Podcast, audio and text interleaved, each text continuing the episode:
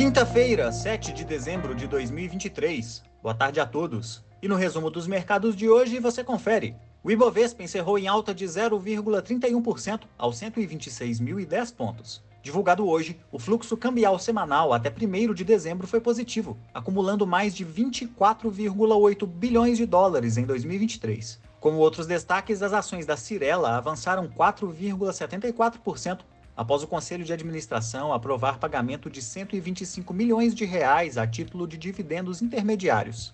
O valor líquido de aproximadamente 33 centavos por ação ordinária será pago de acordo com a base acionária de 11 de dezembro. Já as ações da TIM recuaram 0,28%, mesmo após aprovar distribuição de 27 centavos por ação como juros sobre capital próprio, a serem pagos até 23 de janeiro de 2024. O dólar à vista, às 17 horas, estava cotado a R$ 4,91, em alta de 0,13%. Indo para o exterior, as bolsas asiáticas fecharam em queda.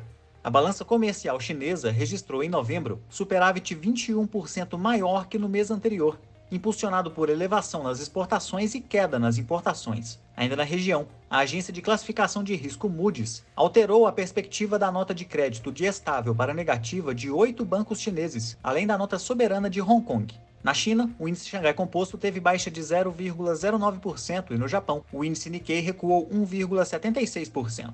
As bolsas europeias fecharam em baixa, acompanhando o recuo do PIB na zona do euro no terceiro trimestre e da produção industrial da Alemanha em outubro, tanto na base mensal como anual. O índice Eurostock 600 caiu 0,27%. Já as bolsas americanas avançaram. Os novos pedidos de auxílio-desemprego na semana encerrada em 2 de dezembro somaram 220 mil, levemente mais alto que a apuração anterior. O dado reforçou uma percepção de que o mercado de trabalho local segue aquecido, embora já venha dando sinais de desaceleração de acordo com os dados mais recentes. O Nasdaq teve alta de 1,37%, o S&P 500 subiu 0,80% e o Dow Jones avançou 0,18%.